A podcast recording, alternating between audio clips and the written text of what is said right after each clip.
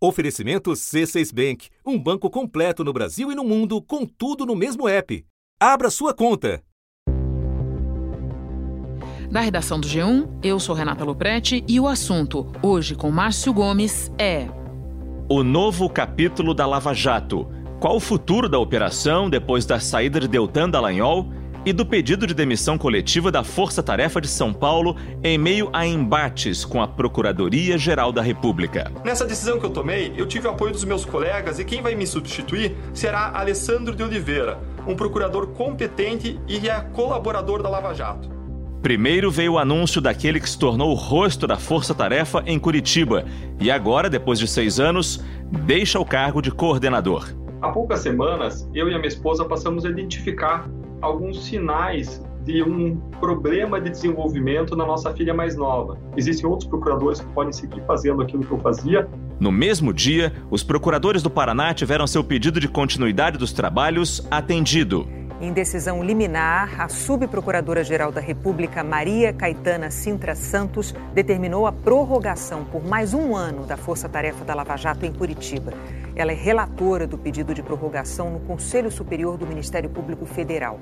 O prazo de validade terminaria no próximo dia 10. Mas em outra frente, mais baixas. Procuradores da Força Tarefa da Lava Jato aqui de São Paulo pediram demissão coletiva num documento que eles encaminharam para a Procuradoria-Geral da República em Brasília. Sete procuradores da Lava Jato Paulista eles pediram o desligamento da Força Tarefa, alegando incompatibilidade com a atual coordenadora, com a atuação da atual coordenadora, a Viviane de Oliveira Martinez. A saída de Deltan em Curitiba e a debandada em São Paulo, por motivos diferentes, acontecem no momento de cerco à operação, com críticas abertas do Procurador-Geral da República. O lavajatismo vai passar, mas o enfrentamento à corrupção não. Mas a correção de rumos não significa a redução do empenho no combate à corrupção e de derrotas no STF. O ministro Gilmar Mendes, do Supremo Tribunal Federal, rejeitou um recurso do Ministério Público e determinou a suspensão da ação penal contra o senador José Serra, do PSDB. A decisão vale até que o Supremo Tribunal Federal decida de quem é a competência para investigar Serra, se é do Supremo ou da Lava Jato em São Paulo.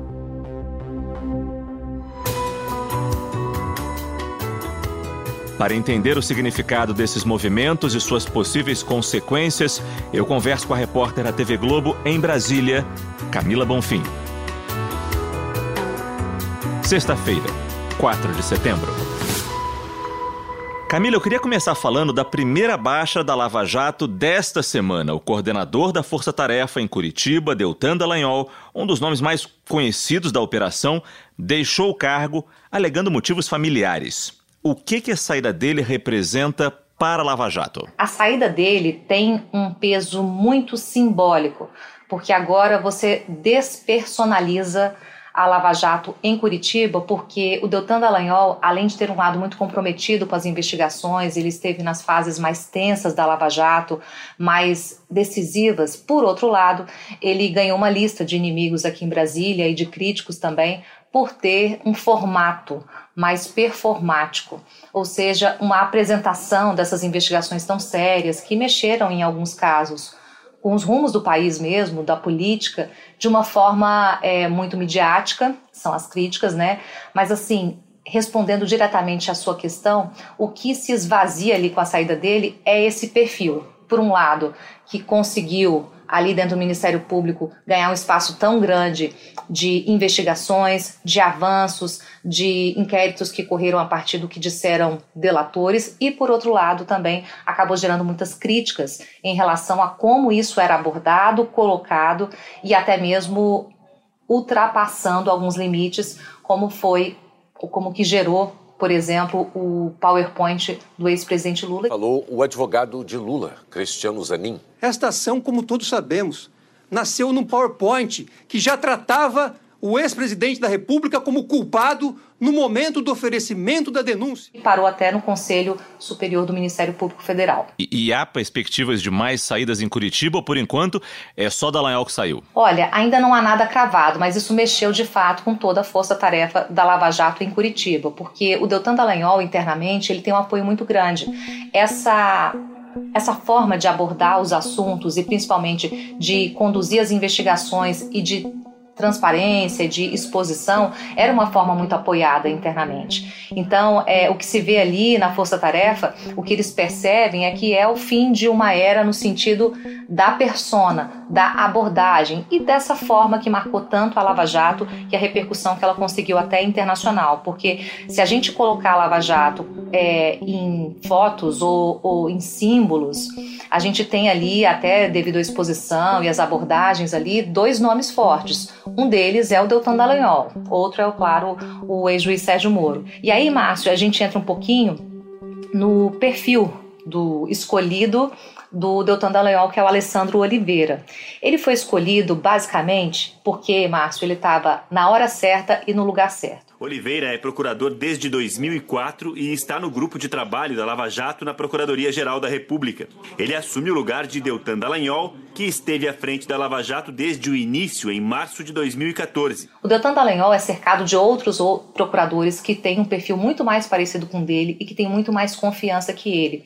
Mas ele ficou preso numa regra interna, que diz o seguinte, que para ter essa troca de procurador-chefe ali de uma força-tarefa, o substituto tem que ser obrigatoriamente de Curitiba. Todos os maiores aliados do Deltan Dallagnol estavam em outros lugares fisicamente, ali dentro do estado do Paraná, mas não em Curitiba. A Procuradoria-Geral da República não teve qualquer ingerência ou interferência no nome do procurador Alessandro, que é uma pessoa muito competente e reconhecida pelos seus pares, responsável e que sempre foi um colaborador e apoiador da Lava Jato alguém que, a gente, alguém que a gente confia, que vai seguir fazendo esse trabalho de modo independente. Mas não é o nome de maior confiança dele na força-tarefa inteira. E também ele é um perfil completamente diferente do Deltan, muito mais discreto, muito mais reservado, não tem esse alcance midiático que o Deltan Dallagnol tanto investiu e, e conseguiu a partir das investigações. Então o que a gente percebe ali é que vai ter de fato um esvaziamento dessa persona, dessa personificação da Lava Jato. Creio que seja um pouco é, difícil bater o martelo, se me permite a expressão, em relação qual o rumo que terá a Lava Jato, até porque haverá aí pelo menos uns 15 dias de atuação conjunta minha com o Deltan Dallagnol, é, para, este, para que esse processo de transição seja o mais tranquilo possível. Certo. O, o próprio Deltan afirmou que a Procuradoria-Geral da República não interferiu na escolha do próximo coordenador, o Alessandro Oliveira. Ponto final.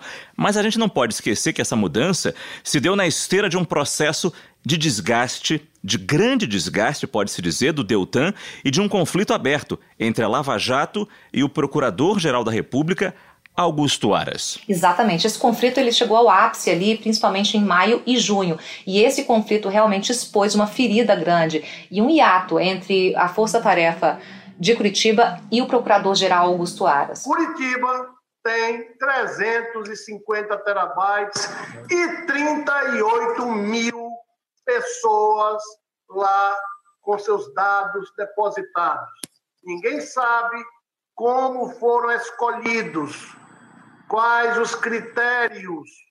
E não se pode imaginar que uma unidade institucional se faça com segredos, com caixas de segredos. Houve um episódio que foi a ida da chefe da Lava Jato da Procuradoria-Geral da República, a subprocuradora Lindora Araújo, para a Força Tarefa lá em Curitiba, uma visita de última hora, com várias suspeitas cercando, querendo ter acesso ao praticamente todo o acervo da Lava Jato.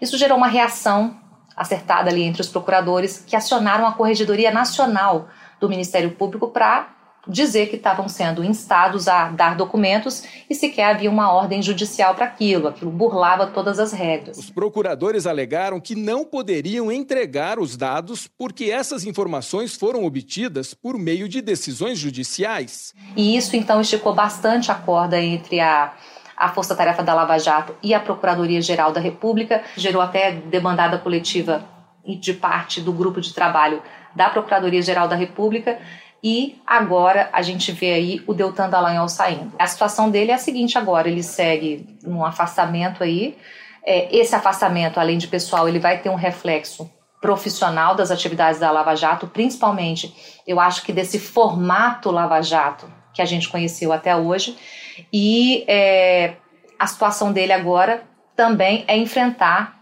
mais adiante o Conselho é, Nacional do Ministério Público. Deltan Dallagnol levou uma advertência do Conselho Nacional do Ministério Público depois de criticar ministros do STF. Outro caso foi arquivado na semana passada.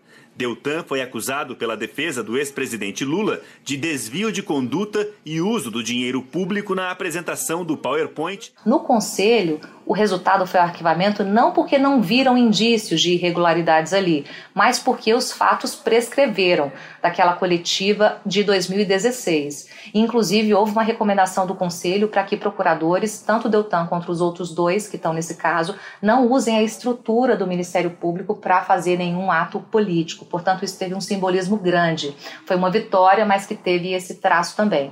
Há outros dois casos que o Deltan vai responder também no Conselho. Um sobre a criação de uma fundação para gerir 2 bilhões e meio de reais de um acordo fechado entre a Petrobras e autoridades dos Estados Unidos, e outro em que Dallagnol é acusado de tentativa de interferência na disputa pela presidência do Senado em 2019. Mas existe um futuro aí do Deltan a responder sobre alguns atos que é, alguns consideram fora do limite, outros dizem que estava dentro do que pedia a investigação. Camila, inclusive quem decidiu pela prorrogação por mais um ano da Força Tarefa em Curitiba não foi o PGR, Augusto Aras.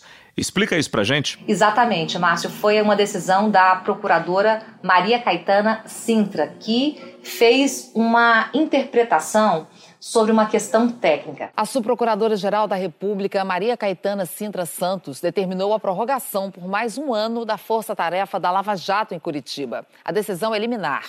O prazo de validade terminaria no próximo dia 10. Ela apensou, anexou, digamos assim, essa decisão de prorrogar a força-tarefa a um outro procedimento que já estava com ela, que foi a prorrogação em 2018 da permanência daquele procurador Carlos Fernando Lima na Lava Jato de Curitiba. Então ela tomou essa decisão em 2018, ao ver esse pedido da Lava Jato de prorrogar em Curitiba, ela entendeu que poderia a pensar, juntar a esse mesmo assunto, ou seja, entendeu que tinha uma prevenção dela ali nesse caso, uma ligação, e tomou a decisão de prorrogar a força-tarefa.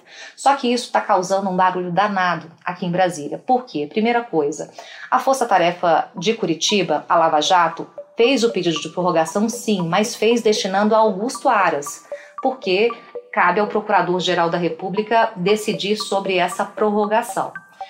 E, no, na prática, o que essa procuradora fez foi responder a um pedido que não foi endereçado a ela. Uma ala do Ministério Público diz que não há problema, porque ela realmente entendeu uma conexão entre os assuntos. Já uma outra ala diz que nunca viu nada igual. E aí isso acabou gerando mais perguntas do que resposta. Por exemplo, Augusto Aras pode invalidar, prevalece o que ele fizer a partir da, da, daqui para frente? Alguns indicam que sim, outros não. Dizem também, é, e se ele não fizer nada? Prevalece a, a, opinião dela ou pode ser inócua, pode ser depois vista como algo que não poderia ser feito? Ainda também não tem essa resposta objetiva.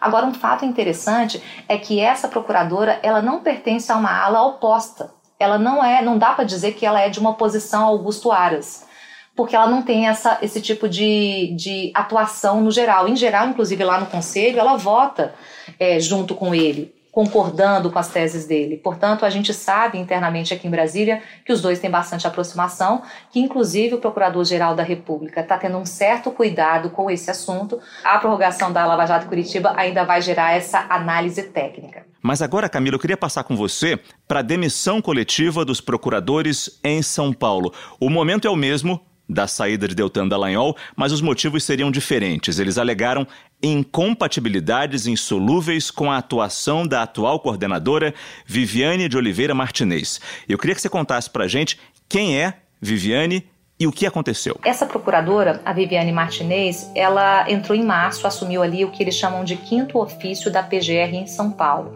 Só que desde a entrada dela há muito embate. E o ponto ali de partida disso tudo, ou então de maior tensão, foi quando a Corregedoria Geral do Ministério Público mandou investigar internamente se tinha algum tipo de problema, falha, irregularidade na distribuição de investigações da Lava Jato de São Paulo, ou seja, como elas eram é, selecionadas ali para quem ia investigar, se tinha algum problema na hora de, de fazer a divisão ali, entendeu?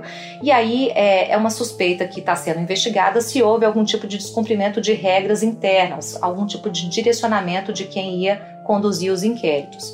E aí, isso, claro, gerou um clima de muito desconforto, de desconfiança ali dentro, e isso então acabou eclodindo e o ápice foi justamente essa demissão coletiva dos sete procuradores. Os procuradores dizem que eh, desde que ela assumiu a Lava Jato no começo do ano, essa coordenação, ela tem desenvolvido uma postura de desmonte, criando dificuldades para o trabalho, que não comparece também às audiências judiciais, não se reúne com advogados e colaboradores das investigações. Ou seja, não teria feito o trabalho mesmo junto com os outros procuradores.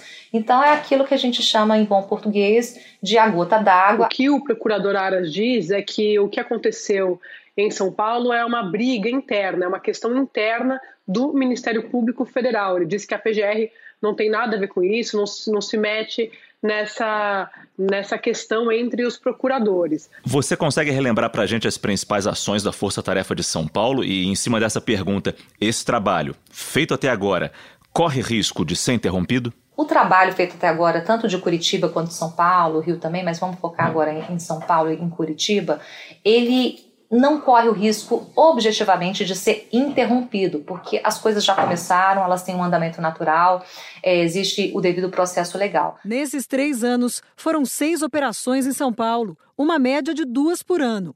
Em Curitiba e no Rio, as médias foram de 12 por ano. Mas o que acontece em qualquer troca de cargo chave, como é esse cargo, tanto em Curitiba como de todos os procuradores lá da Lava Jato em São Paulo, é que a pessoa que chega, ela precisa se inteirar, ela precisa saber o que está acontecendo e ela precisa fazer o mais importante, estabelecer quais serão as suas prioridades, o que ela enxerga de mais importante. E é exatamente aí que se muda ou não a dinâmica de uma operação. No caso de Curitiba, a gente sabe que o Alessandro tem uma visão completamente diferente do Deltan, e isso, claro, vai se refletir na forma de escolher os assuntos e como lidar com eles. Os rumos que nós pretendemos dar a estas as investigações que, que doravante surgirão e as que já estão em andamento é algo absolutamente é, imprevisível. Preciso, é, em primeiro lugar, tomar, tomar pé da situação, verificar o que está ocorrendo, o que vai facilitar sobremaneira a, a minha atuação e a minha adaptação a esse novo modelo ele apoia a Lava Jato, mas ele era da Procuradoria-Geral da República aqui em Brasília, ele tem convivência com a cúpula que hoje é, tem como nome máximo Augusto Aras, então ele tem uma outra forma de se comportar ou de compor para execução dos trabalhos. Então, no mínimo que a gente pode dizer claramente é que vai ter uma trava ali, um tempo de, de adaptação que vai atrasar algumas coisas. Falando de São Paulo,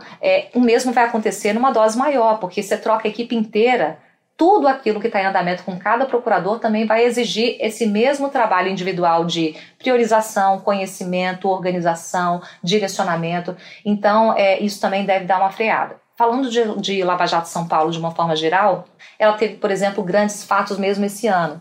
É, teve a denúncia e também a operação contra o ex-governador e atual senador José Serra em relação ao crime eleitoral, Caixa 2. Teve também é, buscas relacionadas a um secretário de Dória. Essa, na verdade, foi uma ordem que veio lá do Rio, mas como chega em São Paulo, aquilo ali gera depois investigação, inquérito, depoimento, a Força Tarefa de São Paulo tem que se envolver. Então, é, a gente vê ali que tem um legado que não é tão grande, digamos assim, ou pelo menos não é tão exposto como o das outras forças-tarefa, mas que de fato vai gerar uma mudança de rumos muito clara. E nesta semana, Camila, teve ainda uma derrota importante da Lava Jato de São Paulo na Justiça, com uma decisão do ministro do Supremo, Gilmar Mendes. Ele reconheceu foro privilegiado para o José Serra nesse caso da Lava Jato do Caixa 2, ou seja, para que o caso vá para o Supremo Tribunal Federal. É bom a gente lembrar que o entendimento do Supremo é que o foro vale para o cargo, não para a pessoa. Ou seja, a Lava Jato estava investigando não o senador José Serra, e sim atos dele fora do mandato, portanto, seguindo o entendimento de que não tem foro. Gilmar Mendes teve uma outra interpretação, isso além de uma derrota para a Lava Jato muito grande, de uma das suas grandes ações em São Paulo, também vai reverberar uma grande polêmica com os colegas, porque há um entendimento do Supremo é, numa direção diferente dessa. Eu queria te fazer agora duas perguntas no estilo e agora. A gente já falou das forças-tarefas de Curitiba e, e, São Paulo. Como é que fica a força-tarefa do Rio de Janeiro? A do Rio de Janeiro está num papel muito importante agora de ser a única que fica inteiramente no front, com o formato Lava Jato que a gente conhece até agora, com as mesmas pessoas envolvidas desde o início, com as pessoas que estão realmente inteiradas da investigação e que sabem como fazer os desdobramentos, como fazer a investigação avançar de fato agora. É, mas, de qualquer forma, é, olhando para o macro, o que os procuradores entendem é que haviam três trincheiras nessa nesse momento tenso que a Lava Jato vive, principalmente com o Judiciário, vamos colocar ali o Supremo Tribunal Federal e também com a Procuradoria-Geral da República. E agora fica originalmente uma, né, de embate e com força jurídica e de argumento para lutar, digamos assim, pelos conceitos, pelos preceitos que a Lava Jato persegue. Mas claro que a Força Tarefa Lava Jato do Rio, a gente pode dizer, Márcio, que é a que menos sofreu é, ataques virais, digamos assim, contra ela, porque ela teve operações importantíssimas. Ela praticamente varreu os mandatos de muitos governadores, é, desnudando esquemas gravíssimos de corrupção que envolviam saúde, envolviam outros temas essenciais para a população. O coordenador da Lava Jato no Rio, o procurador Eduardo Elrage, disse que o esquema criminoso chefiado pelo governador afastado se assemelha ao do ex-governador Sérgio Cabral. Isso andou muito, avançou. Você pode ver que o próprio Sérgio Cabral, que acho que é um símbolo da Lava Jato, porque foi uma das maiores sentenças, mais de 100 anos, fechou acordo de delação, não foi com o Ministério Público, mas enfim, está gerando informações para a Lava Jato. Isso foi homologado pelo Supremo em fevereiro e é uma força-tarefa que ela tem bastante corpo é, em relação às investigações executadas e foi menos questionada do que as outras forças-tarefas. E temos pistas de quais vão ser os próximos passos da investigação pela Força Tarefa de Curitiba? O que a gente sabe, de forma mais concreta, é que existem ainda alguns avanços relacionados a Petrobras, Eletrobras. Algumas coisas até já foram deflagradas, mas o fato é que ali em Curitiba, o que tinha que ser feito, o que tinha de mais agudo, de mais grave, já foi feito. Existirão algumas outras etapas que, claro, as investigações não podem parar, elas não são baseadas apenas em se as pessoas acham relevante ou não, são investigações, existe um processo legal que deve ser seguido, não pode ser ignorado, mas eu acho que as frentes ali vão ser cada vez mais escassas, pelo menos em termos de repercussão. Agora, de fato, o que deve haver, Márcio, é uma mudança de rumos e do jeito de fazer, porque se entende até internamente na Lava Jato que há um esgotamento daquele modelo que sacudiu o país. Camila, muito obrigado pelas explicações. Bom trabalho para você. Obrigada, um abraço. Este foi o assunto podcast diário do G1. De segunda a sexta, nós aprofundamos um tema relevante do noticiário em conversas com repórteres especialistas e personagens da notícia. O assunto está disponível no G1, no Apple Podcasts, no Google Podcasts, no Spotify, no Castbox, no Deezer. Lá você pode seguir a gente para não perder nenhum episódio. Comigo na equipe do podcast estão Mônica Mariotti, Isabel Seta, Jéssica Rocha, Luiz Felipe Silva, Tiago Kazorowski, Giovanni Reginato e Renata Bitar. Eu sou Márcio Gomes e fico por aqui. Até o próximo assunto.